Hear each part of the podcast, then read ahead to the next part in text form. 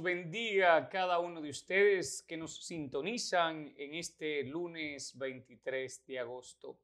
Les recordamos que este es un programa producido por el Clero Latino de Nueva Jersey, una producción sin fines de lucro, en contra de los intereses de las personas que se encuentran en poder y a favor de los más desfavorecidos miembros de nuestro Estado.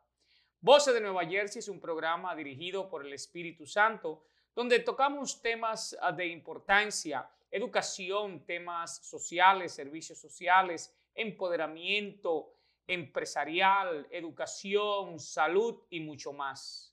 Así que en el día de hoy, una vez más, me siento agradecido con nuestro Padre Celestial por darnos la oportunidad de estar al lado de una mujer de guerra, una compañera que el Señor me ha puesto a mi lado, donde día tras día está a mi lado ayudándonos a este, en este caminar de ministerio que el Señor nos ha entregado. Y ella es nuestra querida Vivian Tavera. Vivian, buenas tardes. Buenas tardes, reverendo. Mil gracias y gracias a Dios que me puso en el camino para poder juntos ah, ayudar a tantas personas. Esa es mi forma de vivir y lo que más me gusta hacer.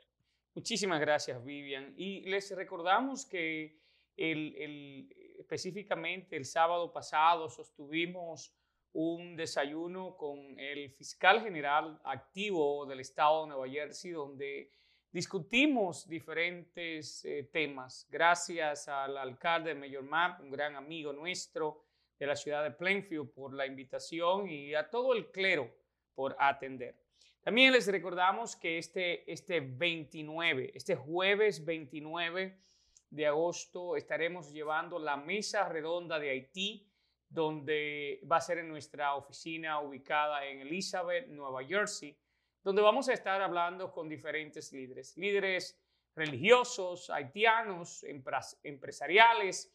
De hecho, pudimos sostener un conversatorio con el cardenal de Haití, se encuentra en estos momentos eh, pasando muchas necesidades y queremos llamar al pueblo latino, al pueblo latino en sí a orar a interceder por el pueblo haitiano, pero también apoyarlo económicamente. Necesitamos ayudar a nuestros hermanos y hermanas haitianas. A la vez, les recordamos que este 25 de septiembre se estará llevando a cabo la conferencia pastoral 2021, este año enfocada en inmigración bajo el tema Un milagro, un milagro de la reforma migratoria. Con la gracia de Dios lo estaremos logrando. Antes de, empezar este programa, debo hacer un paréntesis y es que desafortunadamente una líder republicana, senadora Diana, hizo comentarios despertivos sobre los latinos, sobre los hispanos, donde nos juzgó y nos condenó. De nosotros ser aquellos que traemos el COVID-19 el tráfico de drogas, entre otras cosas. Quiero responderle públicamente a la senadora de que ella desconoce realmente todo el aporte que hacen los latinos en los Estados Unidos, pero específicamente hablando del estado de Nueva Jersey, más de 500 millones de dólares en aportación de parte de nuestra comunidad. Déjeme decirle, senadora, que al parecer a usted le hace falta mucha lectura y su alto nivel de, discriminación y de racismo eh, es plasmado en cada una de esas palabras. Lloro porque las escrituras en la carta a los romanos capítulo 13 nos invita a orar para personas que se encuentran en eminencia, pero usted no debería estar en un puesto como senadora. Desafortunadamente en nuestro estado eso es inaceptable y su conducta es rechazada y pedimos que debe tener usted públicamente apologize, eh, pedir perdón a la comunidad latina. Sus actitudes son reprochadas, son inaceptables en nuestra comunidad. Oramos por usted, senadora.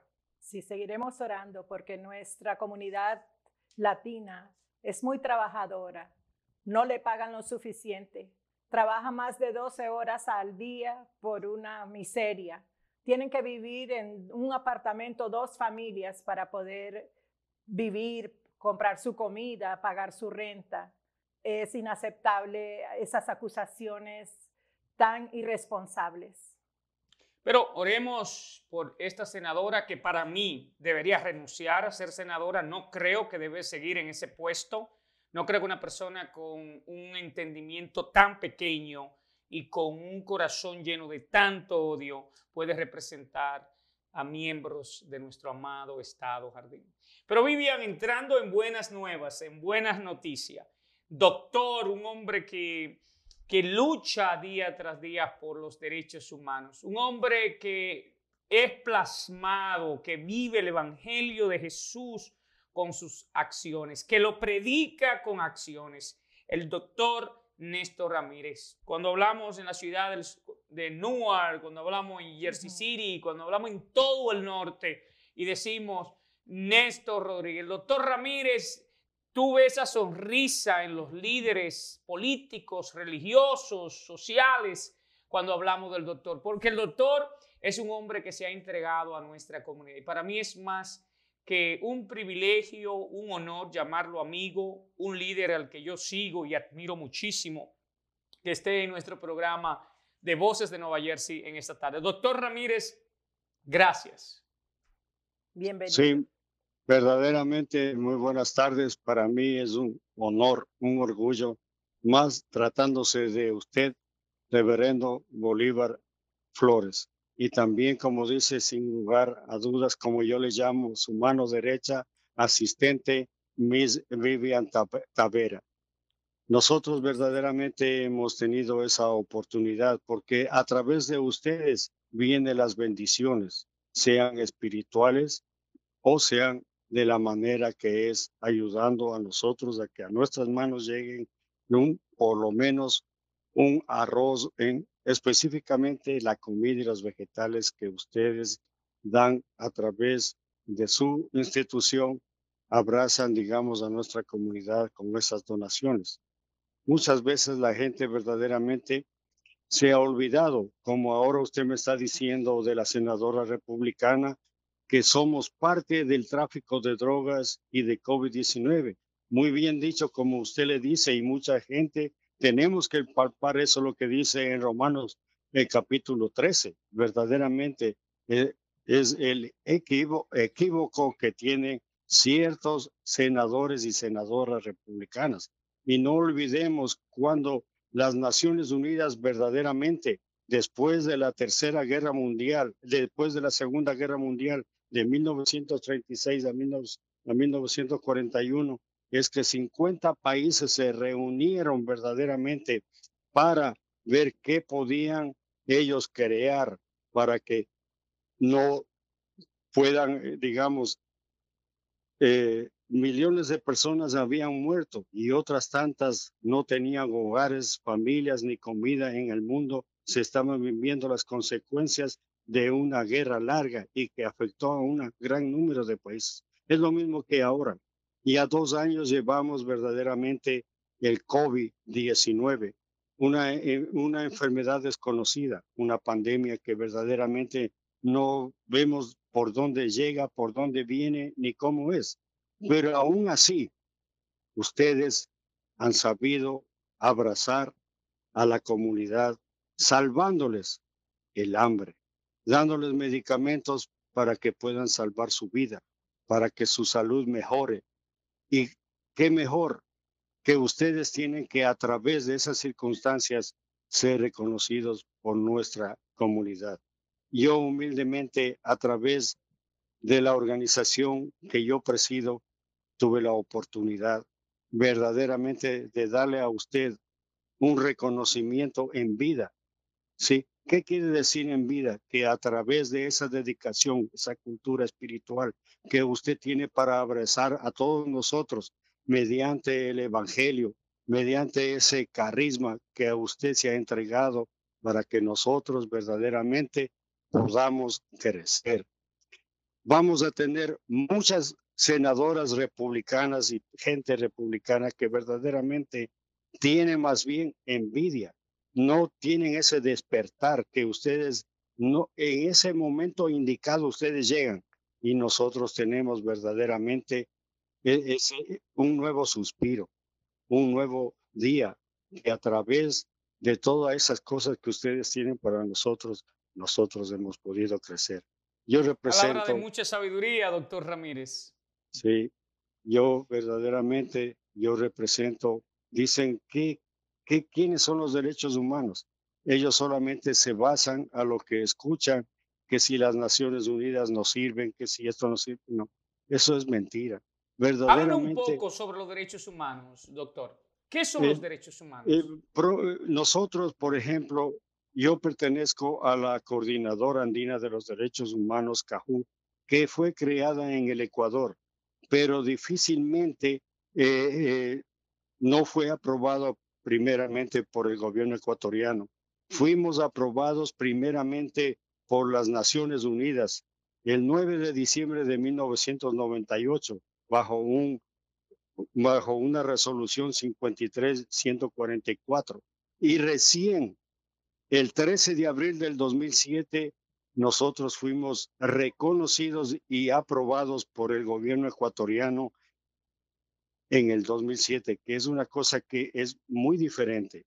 Nosotros, al ser que somos una institución de derecho privado reconocida por los estados ecuatorianos mediante registro oficial número 63 del 13 de abril del 2007, pero nosotros fuimos reconocidos literalmente por los derechos humanos en las Naciones Unidas. Y de ahí se sumó a darnos a nosotros legítima defensa, de bando a la resolución 217 artículo 3, el 10 de, y sumándonos desde el 10 de diciembre de 1948 de un tratado y convenio internacional.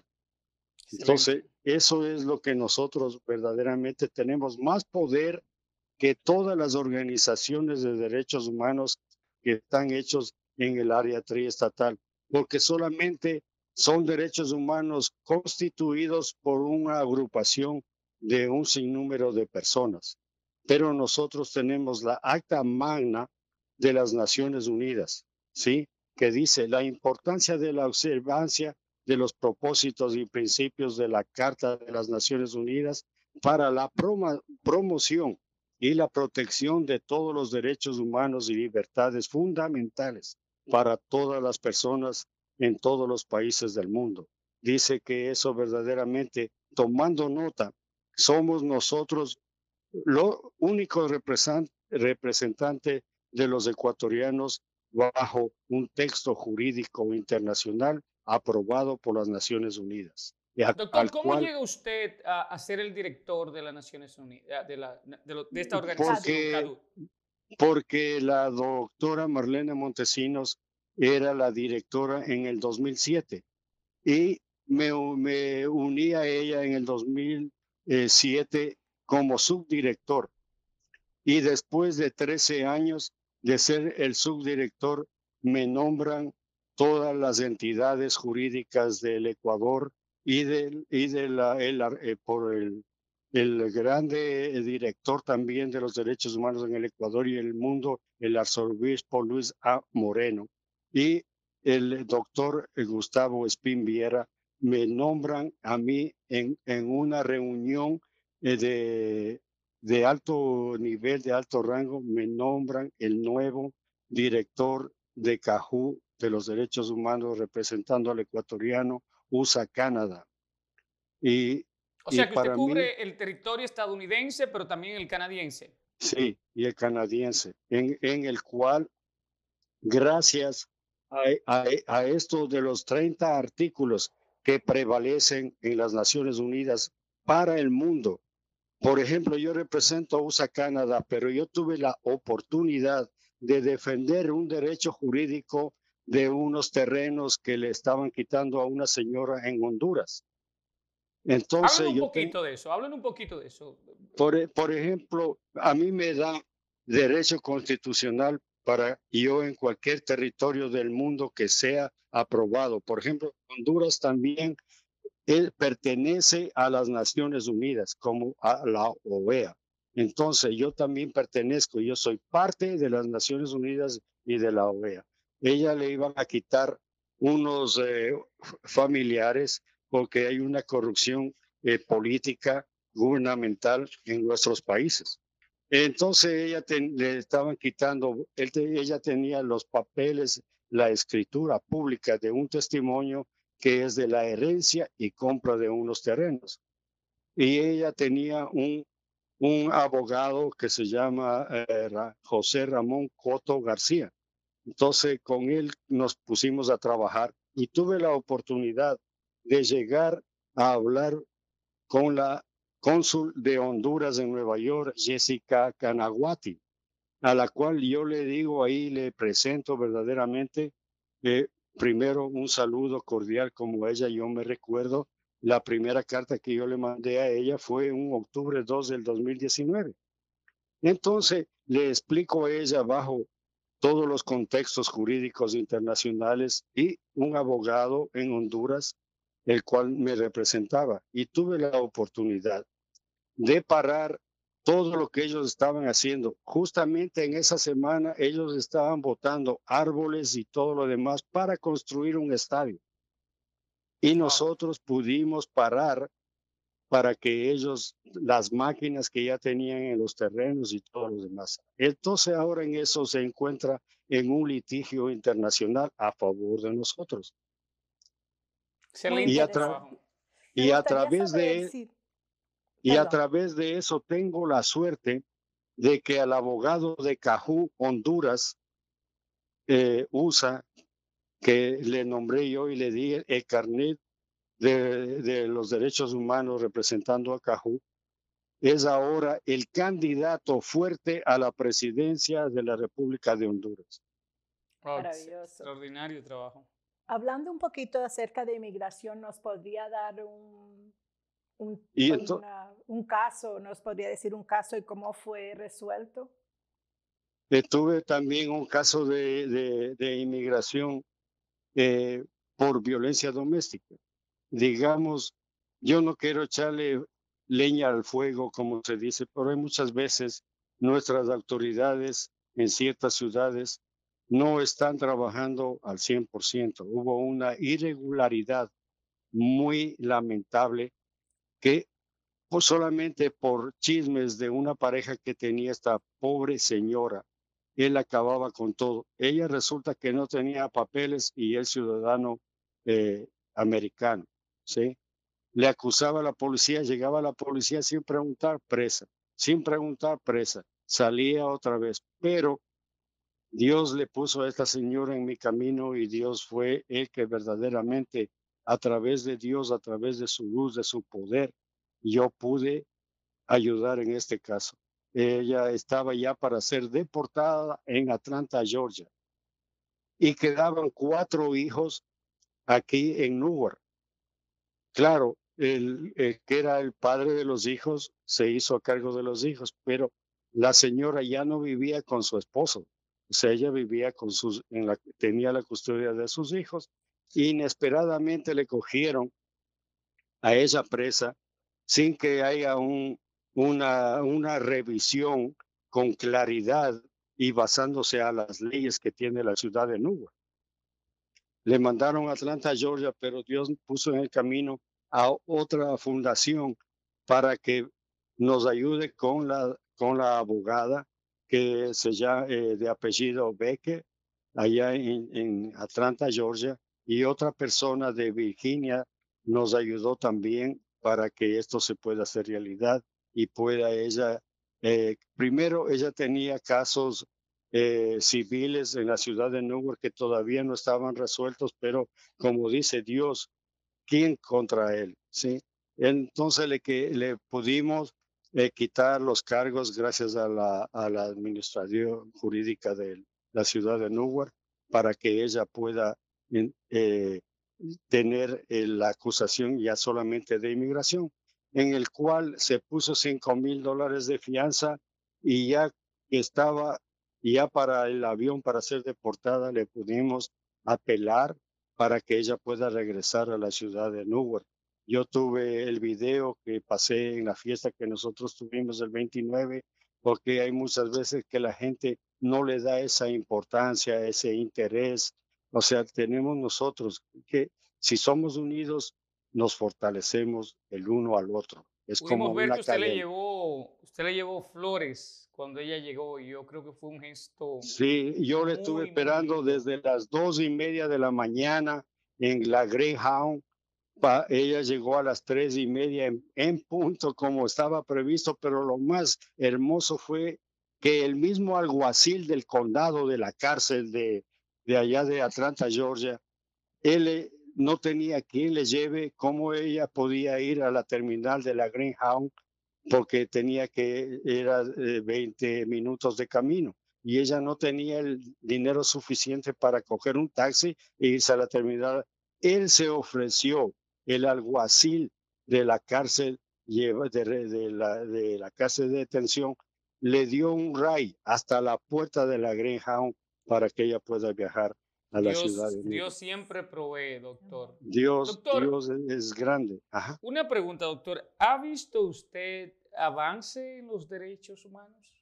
¿Han avanzado? ¿Se ha mejorado? ¿Ha empeorado las circunstancias? Verá, nosotros somos duros de comprender. Nosotros en, el aspecto comunitario, si usted tiene la suerte que en el poder y en la bendición que usted ha recibido de, a través de su conocimiento y de su honorabilidad y su, y su honradez, tiene mucha gente que le apoya, ¿sí?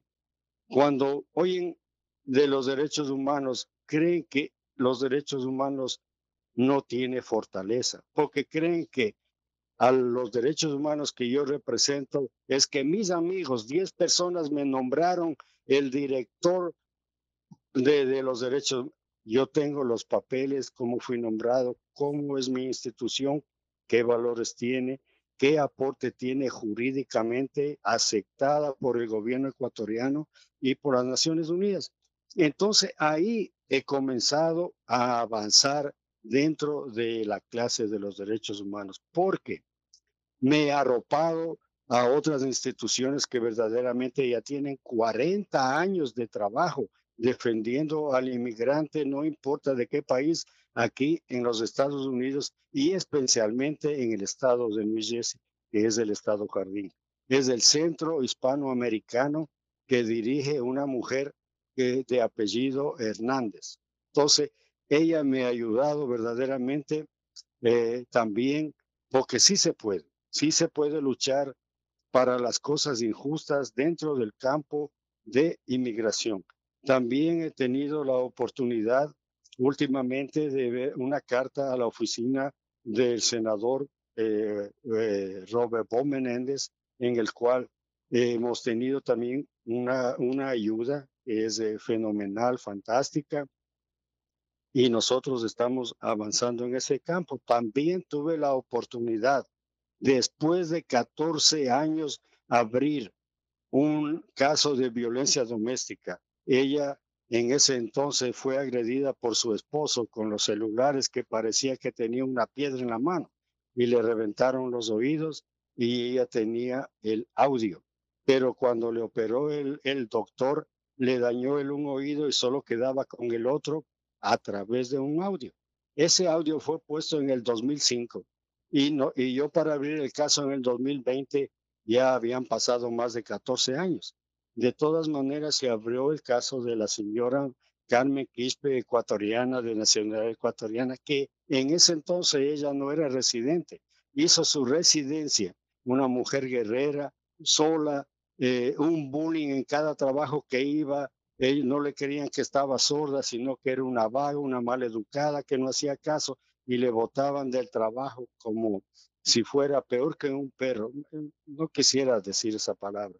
Y me puse yo a la oficina del 50 de Park Place en el quinto piso de violencia y crimen. Yo cogí los documentos que había ahí porque estaba cerrado por la pandemia y me puse a leer. A través de yo leí dije, no, yo sí puedo abrir el caso otra vez y abrí el caso otra vez y ahora ella tiene un nuevo audio después de más de 14 años en el cual Violencia y Crimen le reabrió el caso y le pudo donar los 2.900 dólares para que ella pueda tener el audio y pueda oír y pueda vivir su vida normalmente, ¿sí?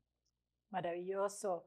¿Cómo podríamos nosotros como comunidad ayudar a implementar, ayudar para poder asistir a lo que ustedes hacen? Por ejemplo, es como tuve la oportunidad hace dos años, reverendo Bolívar Flores, usted me dijo, eh, estamos a las órdenes, eh, usted me dio también para un teléfono para un abogado, eh, a, a, a, Beliena, eh, Eso también ha, ha, cooperado, ¿sí? O sea, e, eso es, esos granitos de arena, esa semilla de mostaza es la que nosotros necesitamos. Nosotros no estamos pidiendo dinero, sino esa ayuda, ese, esa chispa que enciende el fuego de la esperanza, ¿sí? Entonces, yo, ah, yo trabajo, por ejemplo, eh, no le habíamos inscrito todavía nosotros al Estado porque para el Estado hay que escribir en la organización, ¿sí? Entonces de ahí nosotros trataremos de buscar un gran, porque eh, todo esto que nosotros hacemos, el, antiguo gobierno nos quitó los fondos, o sea, nosotros estamos trabajando hoy en día como voluntarios poniendo el dinero de nuestros bolsillos. Todo esto ha sido cubierto es excelente, eh, doctor, lo que usted hace. Yo públicamente, una vez más, me comprometo no solamente a ayudarlo a escribir el grant para someterlo al Estado, sino hacer todas las ah, canalizaciones posibles para que su organización reciba fondos, porque lo que ustedes hacen es extraordinario. Maravilloso. Eh, desafortunadamente, doctor, hemos llegado ya a la parte final. Usted sabe que la, televisión y la radio, el tiempo es, muy limitado. el tiempo. Y yo le agradezco. pero sí es, es un gran honor eh, conocerle, escuchar todos estos testimonios y, y el trabajo que usted ha hecho. Yo particularmente me siento orgulloso y soy parte de, de CANU, de CADUN, de la organización de usted, doctor Ramírez, porque soy testigo de lo que hacen. Son muy pocas organizaciones eh, de derechos humanos que trabajan como ustedes trabajan. Usted no solamente se, se encarga de llevar a la persona quizá frente a la fiscalía, pero que también tenga un plato de comida. Y eso es, eso es el trabajo de Dios. Así que muchísimas gracias, doctor Ramírez, por estar con nosotros. Siempre es un honor y públicamente, una vez más, me comprometo en ayudarlos a recaudar fondos, pero también eh, en continuar ayudándolo, abriendo eh, cualquier tipo de recursos puertas. Así es. Y gracias, gracias a usted, señor Néstor, por no solamente ayudar a los individuos, sino también a las familias, porque les reunifica a través de toda esa ayuda que les da. También le damos gracias a cada uno de ustedes por su sintonía y a nuestro extraordinario equipo de producción por ese excelente trabajo que hace cada semana los lunes a las seis de la tarde por hacer este programa un gran éxito y traer personas como nuestro hermano. También recordamos que Voces de New Jersey es una producción del clero latino de New Jersey y sin fines de lucro está dedicado a los intereses de los más desafortunados de nuestro estado jardín y en contra de los intereses de las personas que se encuentran en el poder. En este espacio noticioso nosotros siempre discutiremos sobre tópicos como educación, negocios, participación comunitaria, asuntos de actualidad, etc. Será hasta nuestra próxima entrega el próximo lunes a las seis de la tarde por estas ondas cibernéticas. Que Dios bendiga al Estado Jardín, recordándoles que en el nombre de Jesús tenemos, poder. Bendiciones.